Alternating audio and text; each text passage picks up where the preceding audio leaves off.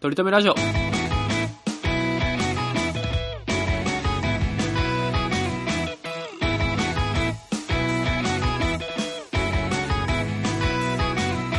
この番組では今、取り留めのない話しかできない、話が面白くなりたい鳥くんと、そこに山があるからだというのが嫌いな鳥さんが、トメさんが、いつか取り留めある話ができるようになるための成長を皆さんに見守っていただく番組です。よろしくお願いします。もう一言言い切って気抜いてんじゃないよ。鳥さんがじゃない。今僕があの、そこに山があるからだっていう言葉が好きじゃないみたいな話をしたんですけど、ああ、そんなこと言ってました？言ってましたよ。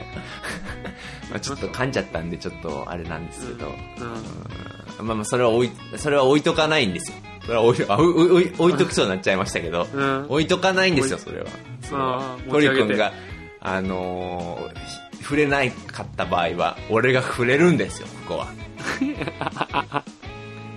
別になんか、ああ、そう言葉嫌いなんだ、で、はい、じゃあ、次って思ってたけど、そう、触れないっていうパターンも俺はもう想定済みなのよ。その場合あは、俺は触れるんですよ、俺が。振りに行く。そうなんですよ。ボボール取りに行く？転がったボボールを。ール取りに行くんですよ、ここは俺はもう。必死になっワンワンを仕掛けに来た。店、ボール取ってたトリ君に店に行くんですよ。取ったよって、ボール取ったよって。ボール転がってたよって。転がってたよって。見せるんですよ。この言葉って、あのーまあ、有名な言葉じゃないですか。うんうんうん。で、なんか、かっこいい言葉みたいな感じで言われるじゃないですか。はいはいはいはいはい。でも、まあ意味わかんないよね。まあ意味わかんないよね。まあね。いや、それを聞いてんだよっていうことなのよ。その、なんで山に登るんですかって聞かれて、いや、そこに山があるからです。かっこいい。いや、じゃないんじゃん、普通に。うんいや、え、ち、ち、あの、そ、そ、そこの、その、そこになんで山があるから登りたいんですかっていうのを聞きたいんですよってなるじゃんか、絶対。そうね。できない就活生みたいになってるもんね。できない就活。ああ、ちょっとこの子、質問の意図が分かってないな。ああ、ちょっと地頭悪そうだな。落とそうってなるもんね。なるよね、なるよね。そう、そうなるんだよ。で、あのーこれなんか、まあ、こう俺はこの言葉があんま好きじゃなかったんですよ。で、まあ、なんでまあこんなことを言ったんだろうっていうのをまあ調べたわけですよ。で、調べたら、なんか、実は、そんなことを、そんなテイストのことを言ったんじゃないってことが、まあ、その調べたらすぐわかるんですけど、へえ。なんかその、本人が実際に言ったのは、記者さんが、なぜそれに登ろうと思うんですかって質問されて、で、その、ジョージ・マロリーさんっていう人が、うんうん。because it's there って答えたのよ。へえ。、で、その、it's って何かっていうと、記者さんの質問をたどると、エベレストのことなのね。うーん。だから、なんか、日本の訳だと山って訳されてるけど、正しくは単純にエベレストになんで登るんですか？いや、エベレストが、まあ、あるからですよっていうことなのよ。答えはねう。んうん。で、エベレストって、まあ、し言われ、知っての通り、もう、世界で一番高い山と言われてるじゃないですか。うんうんうんうんまあ、っていう意味なんだよね、正直ね。いや、たえまあ、エベレストっていう山が世界で一番高い山、山だからですよっていう答えなのよ。そう簡単に。今、調べたんですけど、俺調べたって言うな すぐ調べるな、まだお前。えー誰も登ったことがなかったんですね。その当時、そうそうそうそうそうそうそうそうそうそうそうだから、だから登山家としてエベレストに登りたくなるのは当然のことだって言ってるに過ぎないと。そうそうそうそうそうそうそれがこうなんか日本人の役によってなんかそこに山があるからだっていう役になってああ人生にも置き換えられますね。すごいいい言葉を言いましたね。ジョージ・マロリーさんはっていう、まあ、美談になってるんですけど。なるほどね。いやなんかこう話っていうのはまあ屈折していくなって思うわけうですよ。で、まあこれと、まあ似た名言でよくまあ間違えて捉えられがちなやつで有名なやつっていうのは、あの、エジエジソンかな？エジソンさん。はいはい。エジソンさんの有名な人。そう1%のひらめきと99%の努力であるね。そうそうそうそうそう。その言葉があるわけなんですよ。まあ、教養あるな、やっぱな、お前はな。同じ、同じページに書いてあった。そう、そう、多分ね、同じもの見てるんですけど、僕もそれ調べて見てるんですよ。これをだから伝えておきたくて、なんか、まあ一応、ちゃんとエジソンはそう答えてるんですって。その、へ後々このエジソンさんは、まあ、努力が大事だっていう風に捉えられがちなんだけど、もう僕が言いたいのは正直1%のひらめきがない限り99%の努力が無駄になるってことを伝えたかったんです、みたいなことを言ってるのね。なるほどね。どっちに比重を置くかってことだね。そうそうそうそうそう。だから、はいはいなんか、我々日本人からしたらさ、その、99%の努力が大事なんだな。で、ひらめきは1%なんだなって思うけど、なるほどね。エジソンさんから言わせてもらうと、1%のひらめきがない限り99%はとろうに終わっちゃいますよっていうこと。だからもちろん、99%の努力も必要なんだけど、それがあってのことなんだけど、その1%がない限り、全く何も起きないっていうことが伝えたかったんですよ、ということをねね言ってるんですよ。もう全く違うじゃないですか、言ってることが。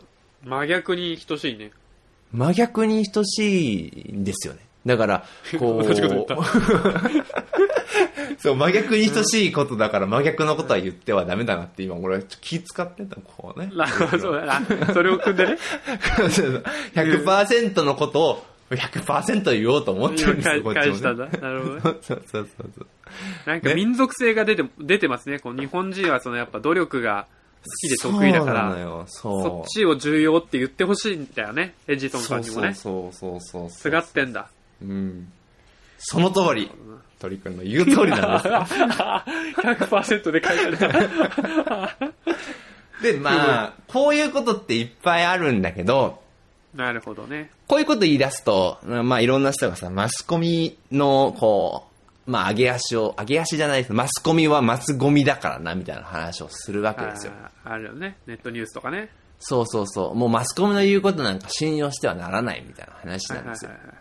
でも、まあ、前も鳥くんと話した時にちょっと言ったんですけど、もうマスコミっていうのは、基本的には切り通るものですから、この、いかにこう、いろんな視点を与えてくれるものかっていうものですから、それに文句は言っちゃダメなんですよ、正直。正直ね。こう、極論を教えてくれると。自分の考えの幅の極論を教えてくれるものがマスコミっていう風な捉え方をして付き合っていかないと、もう付き合ってらんないですよということなんですよこっ。ちのリテラシーの問題ね。メディリテの問題ね。そうそうそうそう。ちょっとめじ、それなんか難しい言葉を出してきて、なおかつそれを省略されると、もうちょっとちんぷんかんぷんになるんですけどね、僕はメ。ディアリテラシーのね。はいはいはいはい。なんですよ。だから、そういうことを、もう言うことっていうのは、もうこっちからしたら、その、ちょっとした、まあ、ナンセンスなわけ。っていうか、そういう付き合い、もうメディアっていうのは、は自分の考え方の幅を広げてくれるものだっていうのを、もう肝に銘じて見ないといけないものなんですよ。もうね。はいはいはい。で、そうやって見てたんですよ、僕。と思って僕は過ごしてるんで、特に、あの、メディアに対して、まあ怒ることもありますけど、まあそれにしてもなんかこう偏ったあ方向性。で両方、両方向の方向を見せてくれるならいいですけど、片方の方向だけ見せられるとちょっと困ったもんだなと思いながら見てるんですよ。うんなんかね、もう悪意のある切り取りがね、ちょっと悲しいけどね。そうなんですよ。芸能とかのね。そうそうそうそう。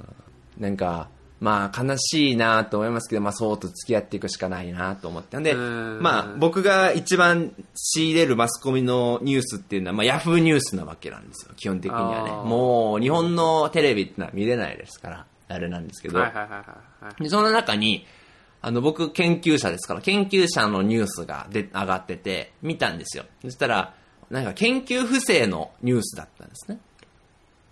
はいはいはいなんかこう、まあ、研究不正って言われると、その、まあ、嘘ついて、虚偽のデータを捏造して、で、それでこう、ジャーナルに投稿するみたいな。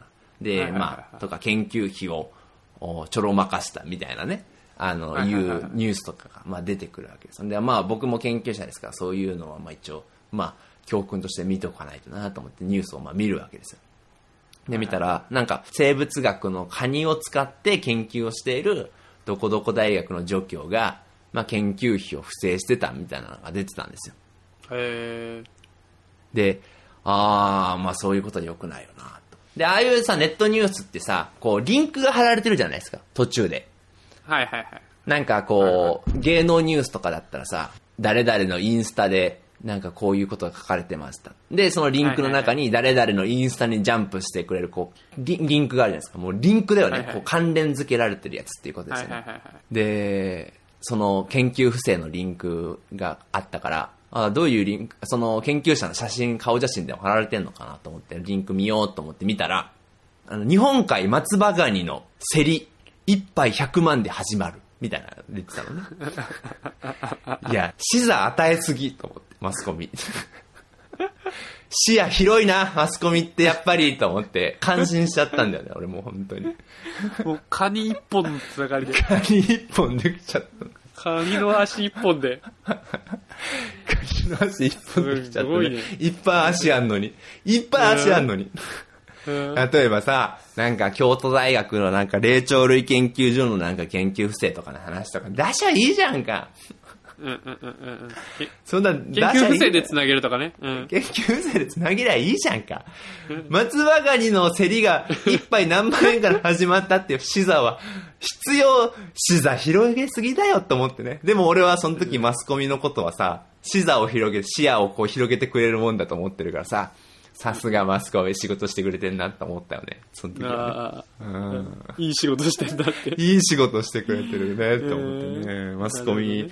だから、そういう付き合い方をしていかないといけないな、というふうにはね、思っていてるんですよ。うん。すげえ、今日なんかもう、昼の14時かなって、なんか平日の。そういう、なんか、めぐみの、なんか、テレビ番組みたいな。いや、でも、タタクトの回で何かあったのかな。社会派ラジオ。いやー、まあね、まあね。うん。いや、でもわか、大事だけどね。そうなんですよ。伊達にさ、その、我々さ、その、高学歴じゃないじゃないですか。まあ、賢いからな。いや、乗ってくんなよ。乗ってくんなよ俺より賢い母校を持ってるやつが乗ってくんなよ、お前。まあでも我々今これさ、あの、トリ君は、まあ夕方、まあお昼、まあそうね。夕方か。で僕はもう、十まあ朝なので、まあ、朝よね。全くもってこう、朝テンションというか僕はね、でお送りさせてもらってますんでね。まあ面白いことも言えねえわっていう話なんですけど、で、これ今日はね、話したいことっていうか、あーあの、まあそういう界隈の話になっちゃうんですよ、僕はもう。なるほどね。思想を語りたかったんだ、今日は。そうなんですよ。で、今日話したいのは、うんもう、いあ、やま、だ本題言ってなかったのね。そう、本題言ってないんですけど、いや、他でやってくれって言われると思うんですけど、あ僕が今日トリコンの話したいのは、ウクライナの話ね。あ他でやれば語れ。あ、まあ、その、なんだろうね、俺は、まあ、一番最初に言うとかないといけないのは、全く情報はわかんないです。わかんないですけど、わかんないですけど、風潮的に嫌だなと思ってんだよね。俺は今。特に。ああ私は今？私は今なのよ、本当に。いや今いびきね。はいはい。思ってんだよ。それはうん、もうもう一番最初に言っとかないといけないのは、俺はもう戦争はめちゃめちゃ反対。もう戦争は絶対。そりゃそうよ。俺もそこだけは譲れない。良くないと思ってんのは間違いないんうん、だけど、それはそうよ。うん。ロシア100%悪いっていうのは違うんじゃないかっていうのを、そうなんか、いちご100%みたいな。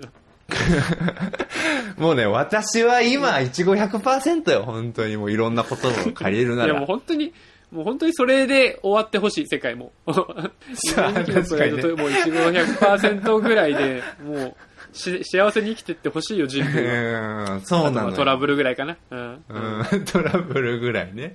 うんやってほしいよね、いちご100%トラブル。ちょっと古いですけどもね。うん。そうそうそうそうそう。うん。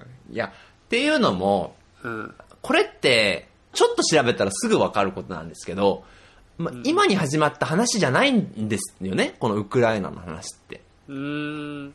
もともとその、ウクライナっていう国が、そもそもソ連の、まあ、一角だったわけじゃないですか。はいはいはいはいはい。で、それがソ連解体になって、あの、トリ君これ今から話しますけど、あの、これ全く面白くない話ですからね。ちょっとこれ注意してくださいね。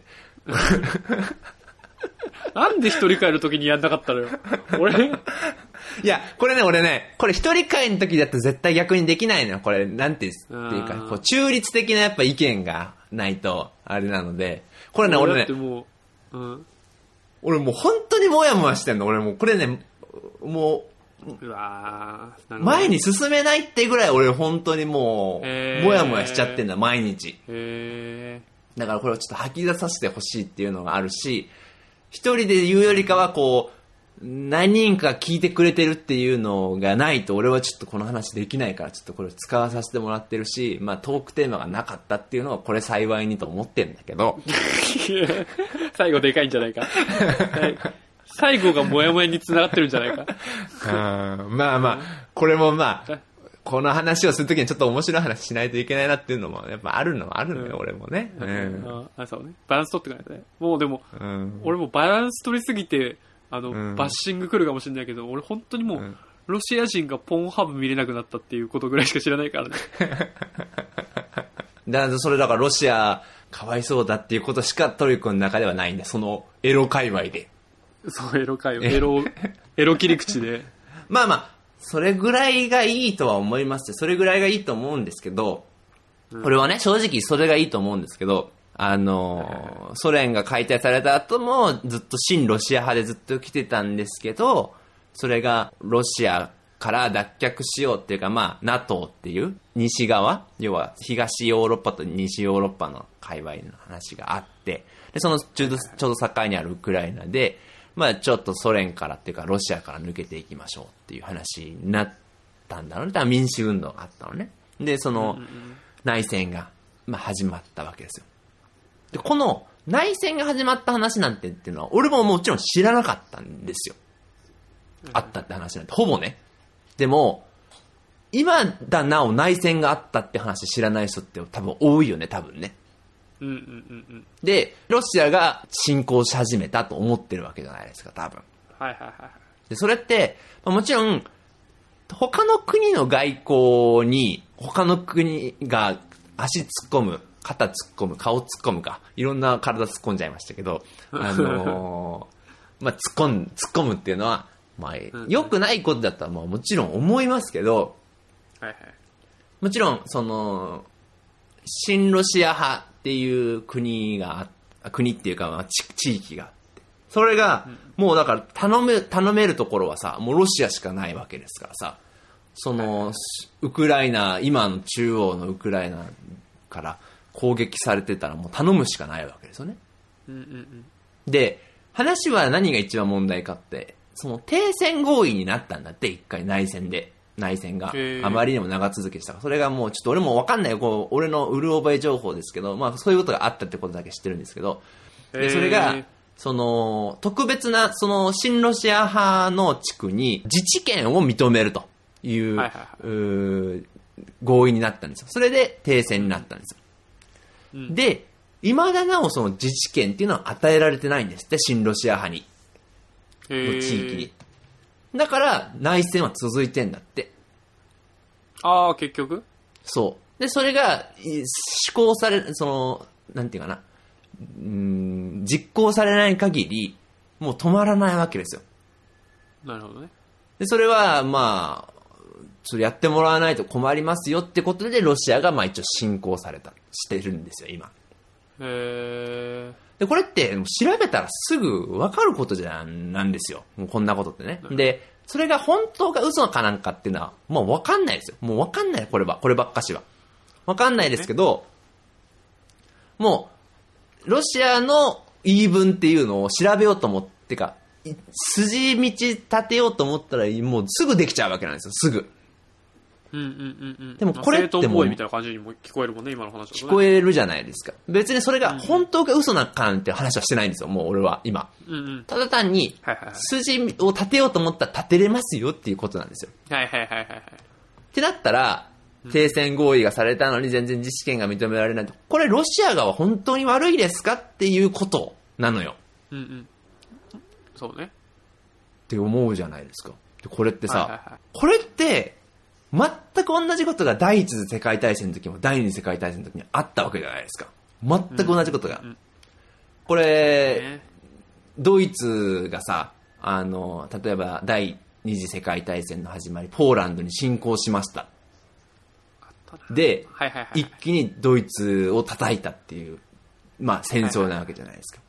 うん、で、僕らは社会のじ勉強してたら、まあ、ある程度勉強してたらさ、まあ最初はまあドイツが侵攻したのが悪いっていう勉強の仕方しますけど、途中から見たらさ、その国際連盟とか、他のこう、ドイツの他の周りの国が、ドイツいじめみたいなのをしてたんじゃないか、みたいなことが、まあ気づくわけじゃないですか。はいはいはい。だからそういうのが発端で、ドイツはもう侵攻するしかなかったっていう見方もまあするわけじゃないですか。うんうんうんうん。だから戦争っていうのは、もちろん最初に暴力を振るった方が悪い、まあ、戦争を追っ始めた方が悪いっていうのが、まあもちろんあるんですけど、それに導くまでに至った過程っていうのも顧みないといけませんよっていうのを、第一次世界大戦と第二次世界大戦で私たちは学んでないのっていう話なのよ。なるほどね。うーん。で、なおかつ、ベトナム戦争もやりました。我々、人類は。はいはいはいはい。ベトナム戦争なん国の思想がさ、変わりそうだからってだけでさ、そのアメリカが侵攻するわけだからまあ、ソ連的な考え方になりそうだからっていうだけの理由ですよ。正直言ったら。筋道だけ言っちゃえばね。簡単に言うと。だですし、我々のお隣の朝鮮半島、これが二つに分離したのっていうのも、ソ連とアメリカの、まあ、代理戦争なわけですよ。はいはいはいはい。で、未だ北朝鮮とち韓国で分かれてるわけですよ。もうこんな話だけ、毎回この話じゃないですか。じゃあこれソ連が悪いんですか？アメリカが悪いんですか？って話になったら、どっちも悪いわけじゃないですか。正直ね。へいへい。それを、なぜは学ばないのかっていうのが、俺にはもう全く、まあ理解ができないってことなのね。だから、はいはいはい。で、まあ、ロシアが悪いっていうのは別にいいと思うんですよ。言ってもいいと思うんですよ。ロシアが悪い。ロシアが侵攻、まあもちろん、内戦のあれがあっていうのもあっただろうし、そういうのがあったのもわかるけど、海外のあれに足を突っ込む。もしくはまあ、何肩を突っ込むだ。それからなんだ、頭突っ込む。まあまあ全部突っ込みましたけど バランス取れねえよそれだけのボケでこの話のバランス取れないよ。まあこれが、あの、随所に出てきますのでね、今回はね、これで、数でうんバランスを取っていこうかなとって天。丼で。無理だと思うな。うん って思ってんご飯が重すぎるもん。なんですけど、っていうのは、まあ意見は言ってもいいと思うんですけど、ウクライナもウクライナが悪いよねっていう意見を言っても、まあもちろんいいと思うんですけど、今の俺の一番良くない風潮っていうのは、ウクライナに物資を送る話があるじゃないですか。ああ、ウクライナに寄付だ、なんだ、かんだっていう Facebook でよく出てるね。あるじゃないですか。そのロシア反対のためのウクライナに平和的に、平和的な寄付をしましょう。だから、なんだ、その食料を送るだとか、寝袋を送るだとか、衣類を送るだとかっていうね、いう流れがあるじゃないですか。それを、ウクライナに送りましょうって言ってんのよ。はいはいはい。それを、俺は、ウクライナにだけ送るっていうのはおかしいと思わないかなって思うのよ、めっちゃ今。なるほどね。だって、その、新、ウクライナに送るってことは、反ロシア派に送るってことなんでしょ？その話だよ。ほんで、多分調べたら、すぐ調べたら、どっちにも送るっていうパターンもあると思うね。紛争地域全体に送るっていう、なんか国際難民なんちゃらなんちゃらみたいなっていう機構があるから、まあそういうところに送るんだったらまだいいんですけど、平和って言った上で、なんだ、食料だとか、あの、衣類を、反ロシア派だけに送るっていうのはおかしいんじゃないかなと思うのよ、めっちゃ。なるほどね。だって、結局、その食料とか、衣類とかを提供するお金をウクライナは浮くわけでしょ？で、浮いたらどうなるかっていうと、結局それは銃になるわけでしょ？で、銃になるってことは、結局それは戦争型になるわけでしょ？はいはいはいはい。で、そんなのはもう、もう分かりきってるじゃないですか。確だから、それを平和って言ったら、おかしいよねっていうことなんですよ。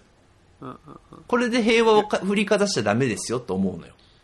良かれと思ってる行為が逆によりウクライナを傷つけたり民衆をねより甚大な被害に導く可能性があるってことだそうそうそうそうでこれに関してウクライナに物資を送ります。なぜなら私はロシアの侵攻が許せないからですって言ってくれるなら俺はもう何の文句はないです。それはもう思想だから。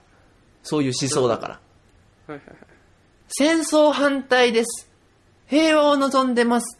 ウクライナに平和的な意味として衣類、食料を送ります。もうこれは、もう意味がわかんない、俺は本当に。うんお門違いみたいなことだそうそうそう。で、これに関して、あの、子供とか、まあちょっとあんまり勉強が、まあ深く調べずに、本当に理想、まあまあまあ、なんて言ったらちょっと、はしばし気をつけないといけないですけど、もうわかんない人、もう全然頭悪いやつ いやわ包め包め 急に今までの努力が、うんうん純粋な人か。まあ純粋な人っていうのはさ、あ、うんうんこのウクライナに食料とか衣類を送ることは平和なんだって思っちゃうよね。多分。はいはいはい寄付をすること、お金を送ることっていうのは。ねこれがね、俺ね、許せないなと思うのよ。もちろん、すぐ調べたらさ、ロシアの、新ロシア派っていうのができた。まあそれは思想の自由じゃないですか。もちろんウクライナの国内で、ロシアの方が好きっていう人はもちろんいてもおかしくないじゃないですか。はいはいはいはいで、その人たち、もう今から言うのは俺もう嘘か本当か分かんない話ですよ。もうでも筋道は立てれますよって話なんですけど、嘘か本当か分かんないですけど、新ロシアでロシアの方が痛い、好きっていう人がいて、それは少なからずいるわけじゃないですか。で、その人たちが、とりあえず、新ロシア派、まあ、共産的な考え方の自治権だけ認めてほしいと言ってる時に、そんなの嫌ですよっていう反ロシア派、まあ、ウクライナのそういう民衆がいる、もしくは、まあ、裏に NATO が絡んでるかもしれないじゃないですか。NATO がそれ、差し引き、し差し金を引いてるかもしれないわけじゃないですか。まあ、差し金なのか、まあ、糸なのか、まあ、もしくは、うんなんだ、うん、してるわけじゃないですか。あるかもしれないわけじゃないですか。で、それで、その新ロシア派の地域ってのはもちろん紛争地帯になっちゃってますから、もうほとんどの学校とかもほぼほぼ潰れちゃってんだって。へえじゃあこの新ロシア派の子供たちに支援は行き渡ってんのかっていう話なのよ、そもそも。はいはいはい俺はもうこれを聞いてくれてる人に伝えたいのは、紛争に全く加担もしてない人、まあそれはいないとは、難しいとは思いますけど、まあ少なからず子供だよね。子供に全体に物が行き渡るようにする機関に寄付するところを平和と呼ぶべきだと思うのよ。はいはいはいそれをどっちか一方に送るっていうのは、もう、おかしい おかしい本当に。言葉出てこないですけど。うーん、と思うから、それだけ分かってほしい、俺は。うん。でもこんなこと言ったらさ、いや、ロシアが言ってることは嘘なんだよ。あいつら嘘しかつかないから、そんなことありえないんだ、みたいなことを言ってくる人がいるんですけど、もうね、嘘か本当かっていう議論は、もう俺はできないと思う、絶対一生。もう無理、絶対に。例えばさ、日本のさ、真珠湾攻撃ってあるじゃないですか。はいはいはいはいこれがまあきっかけで太平洋戦争っていうのが始まったとされてるわけですよ。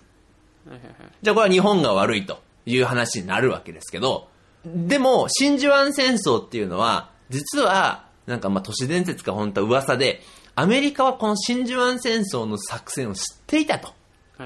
すでに。で、こう、奇襲されて、もうされることは分かってた。だから、事前に防ぐことはできていたと。じゃあこれ、どっちが悪いですか？いや、それはもう、嘘かもしんないじゃないですか。話したらもうダメじゃんか、もうこんな話って。はいはいはいもうこれはもう、一個なしですよ。本当にもう。もうこそういう話じゃなくて、ね両者に戦争に導いたっていう罪があるわけですよ。もうこれはもう、どう考えても。はいはいはいそれまでになんとかできたところがあったっていうところが、もうそれを後悔しないといけないのに、あおかしい これをね、なんで俺はこんなとこで言ってるかっていうと、うんなんで俺はトリックにわざわざ、本当だよ。こんな話を長々聞いてもらってるかっていうと、うん。英語では伝えられんこの話。スイスの弊害。なるほどね。だから俺がずっとお昼とか、まあコーヒータイムでみんなが、まあウクライナの話してるの、まあ俺が聞き取れる話言葉っていうのは、あ、してんだ、でも。いやめちゃめちゃしてるめちゃめちゃしやっぱてるよ。関心強いんだね、海外の方強いね。強いね。うん。だから。聞ける言葉っていうのは、ユークレインっていう言葉、まあこれウクライナっていう意味ね。とあと、えープーチンっていう言葉が端々に聞こえてくるのね。あだから俺ができることはただ一つ。うん、プーチン、はは、だよね。ープーチン、かっこ笑いしか俺はもう返せないのよ、もう。プーチン WWW スターやそうそうそうプーチンの第二夫人みたいな人がいるのよ。その人のあ子供が、なんかスイスに避難してるっていう話、え？ー情報だけを俺は独自の、へー独自の情報筋から 掴んでるの、俺その話は。ヤフーっていう友達がいるんだけど、ヤフーっていう情報屋がいるんだけど、そいつから、あの、ありがたいことに、あの、日本語で伝えてくれる情報をワンクリックで。なるほどね。その情報だけぶち込んで会話した気になってんだけど。いやー、それがね、話せないのよ、やっぱり。だから、正直すまんかったと思ってるけど、なんか、今もう日本はまだ絶賛コロナ中ですけど、海外はもう本当コロナって終わったのよ。なるほどね。えー、まあ人は出てるけど、もう、もう普通にもう完全な風邪というか。完全な風邪扱いなんですよ。うんうんうんうん。で、今、3月の、今、僕、スイスのバーゼルにいますけど、3月の先週に、もう、カーニバルがあるんですけど、多分、ほぼヨーロッパ一番と言われてるカーニバルが、バーゼルで行われるんですね。で、まあ、それのために、まあ、多分、あの、すべてを撤廃したんじゃないかと思われるぐらい好きなんですよ、このカーニバル。で僕の家の前とかもすっげえ人だかりなんですよ。へでもめっちゃめちゃ楽しそうなんですよ。ほんで、誰もマスクつけてないんですよ。ー。へもう、ムチムチに人いるんですよ。もう、夏フェスかってぐらい。ー。いいななんですよ。で、これ見たのと思うし、あと、戦争、ウクライナの話とか思うし、あの、もう結構悲しい、えー歴史がいっぱいあるじゃないですか、ヨーロッパって。はいはいはい。まあ別にヨーロッパに限った話じゃないですけど、多分、まあまあ。戦争とか争いって、まあ、国が多いから、もう多分日常茶飯事なんですよね。日常、茶飯事と書いてね、お茶の茶と書いて、日常茶飯事と書いてね。これ茶と呼ばずに、さっと呼ぶ方よね。ううんん。拭いきれないよ。このさっと呼ばずに、抹茶って呼ぶんですけどね。無理無理無理。お茶一文字で。でも、茶道とは読むんですよね。茶道とは読まないよね。この、なんかこう、なんかあるんでしょうね。かっこいいかっこいい加藤みたい、な。加藤ちゃんの茶ではあるけどね。う。うんん、ちゃあなんですよね。まあ、っていうことが、まあ、日常茶飯事なわけですよ。だから、これ見て、なんかひしひし思うのは、その、ヨーロッパの人とかって、日本人が思ってる以上に、病気以外で死ぬんだろうなって思った。死んでたんだろうなって思った。なるほどね。だから、もう、Life is beautiful しかないんだよ、もう、残ってる手段っていうのは。人生ってなんて素晴らしいんだって思わない、思っている時間が大事なんだよね、多分ね。へだそれが何よりも、それが、その時間がそがれることが何よりも死なんだろうね、彼らにとって。コロナよりも何よりも。ー。なるほコロナで死のうがなかろうが。ど。なるほどね。まあだから日本は逆にそういう死と隣り合わせみたいな感覚がほとんどないからね。逆にそのん。コロナが入ってきちゃったらもうそこにもう意識がね、全集中しちゃって。うんそう。だから正しいといえば正しいんだよ。その、日本人の感覚的に、たいや争いがないから、死因っていうのはもう病気しかないわけなんですよ、やっぱり。そうね。だから病気をマネジメントするっていうことは一番の大事なことなんで、日本がやってるのは日本としては正しいことだと思うのよ、やっぱり。はいはいはい。うんうんうん。だから、まあ、欧米諸国がやってることと日本がやってることってやっぱ食い違っちゃうよね、多分ね。で、やっぱりオーストラリア、島国ですけど、あそこはやっぱりゼロコロナ政策っていうのをややるんですよ、やっぱり。あれやっぱ、戦争がやっぱないんだよね、やっぱりあそこもね。まあ、島国はね、うん。っていうこ基と本的にそうなんですよくいだろうね。ということで、今日はね、鳥くんに、全くこれを英語で伝えられないから、なおかつ、うん。意見をしてこないやつにね、あの、話せる機会が 今日はあったので、今日は、なんとこう、世界情勢について、ちょっとね、話させてもらいましたけど、いや本当に俺はもうもう全世界の人にもう「進撃の巨人」を見てほしいとしか言えないもんね劇の巨人見てほしい。進撃の巨人っていうのはさ見、てます？俺は見たことないんだけど、うわーこれトメさんね見た方がいいっすよ。な、なんかそういう話なの？こう。いや、そう最終そういう話になってくる。まあ、どっちかが、どっちが悪いっていうことじゃないみたいなことね。いやもうそれぞれの正義があって。ああ、まあね、うん。まあね。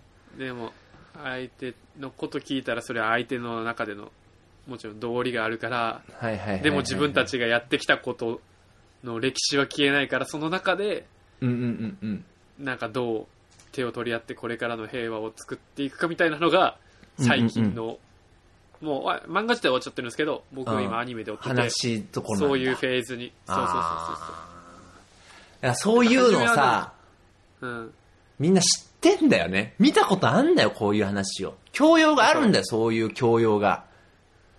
多分誰よりも日本人は世界の歴史、日本、漫画、世界の歴史に準ずるものを見てきてるのに、そうだね。いやうん、関心ないのは別にいいと思う。俺別に関心ないのは別にしょうがないと思うし、いいんだけど、はいはいはいは関心あるやつのレベルが低いってどうなのって思うよね。うん。い。なるほどね。それ。よかった。関心ないやつで最低限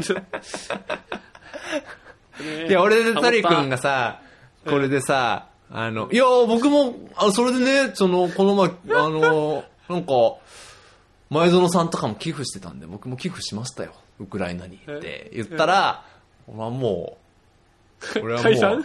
解散、解散っていうか、俺はでも多分優しい人間だから、この話はしないと思う。た ああだよねって言って、で、今日の話は終わりなんですけどって、一個見下してね、そうね。いやーでも、まあ全然一歩間違一歩間違えたっていうかなんかそういうことしかねない人間だからな。でも聞いてまよかったな、あ、いいか悪いかにしても、理解はできるよね、この話はね。少なからずね。そうねそうね。うん。で、別に意見することは悪いことじゃないと思うし、なんだけど、平和って言わないでって思うよね。うん。平和じゃないんだから、絶対。もう、戦争を起こしてるじ以上。で、どっちかが悪いことを、うん比重はあるかもしんないよ、もちろん。あるかもしんないけど、どっちも悪いんだからさ。で、日本としての国としての意思を総理大臣が表明するのは俺は悪くないと思う。それは。はいはいはい外交があるから、もちろん。国の。でも、国民は、フラットにしないといけないと思う。そうねてか、そう言ってほしいな、政府には。政府としては、ちょっと外交上のお付き合い上、こう言わざるを得ないんですけど、国の人は意見は自由ですよ、ということなんだよ。うんそうねそうだねねロシア国民をなんか誹謗中傷してる人とかはぜそれは絶対違うなっていうのは分かる絶対違うよね、それはね。それは絶対違うよ。うん、頭悪いなって思うそれはうん。頭悪いっていうか、まあ、ね、それはちょっと言い過ぎだけど、おー嘘だろ？うんまあ、すげえバカだなとは思うよね。馬しいか、やおう馬しかだなと思うよね。柔らかく言うといや。いやいやいやいやいやひらがなにしたらじゃないのよ。確かに。雰囲気はちょっと変わるけど、馬しかちゃんだなって思っちゃうよね。ううんん。なんか絵本に出てくる世界観。メール編になってるけど。うん。いやーそうね。渋谷とかでもそれこそ新宿では俺23年前に YouTuber に突撃されてますけど、新宿ではめちゃめちゃ今で、新宿じゃないや渋谷ではめっちゃデモやってますからね今。うん。まあ、いい、別にいいですけど、別にいいんだよね。平和じゃないよ。それは加担してますよっていうことだけね。加担してる意識だけ持てよと思う俺は。それで、すべてが解決、平和的解決だと思うなよと思ってるよね。はいはいはいはいうん。加担してるって言うんだったら加担してるって思えよと。あいやだから、加担してると思ってるんだったら、加担してると思ー思えよ、お前はい、ら今週もとめさんからお知らせです。はい。うんはい、ってことでね、こんな我々にね、まあ今週、送れないよ。送れないよ、こんな今週に限っては意見とか、あの、あれは送ってこないでほしいです。本当にオ怖いです、僕は。いや、うんここでなんか小戦争起きるの嫌だよ、もう。うんただ、お前は加担してるってだけで、それだけは分かってるよ。その、平和だって言って、デモを起こしてるのは。戦争、ロシアに勝ちたいって言うんだったら俺はいいけど、お前だから、コメディで、加担してるっていう意識だけよ、本当に。ポッドキャストはコメディの枠に入ってくる熱量じゃないのよ。ということでね、まあ、こんな我々もっとバカらしい、あの、ショートトークとかしてますので、それもツイッターとか見ていただければと思います。はい。ということで、今週は、とめさんがお送りしました。バイバーイ。お前 だから、加担してることだけは忘れるんだよ、本当に。うるせえな。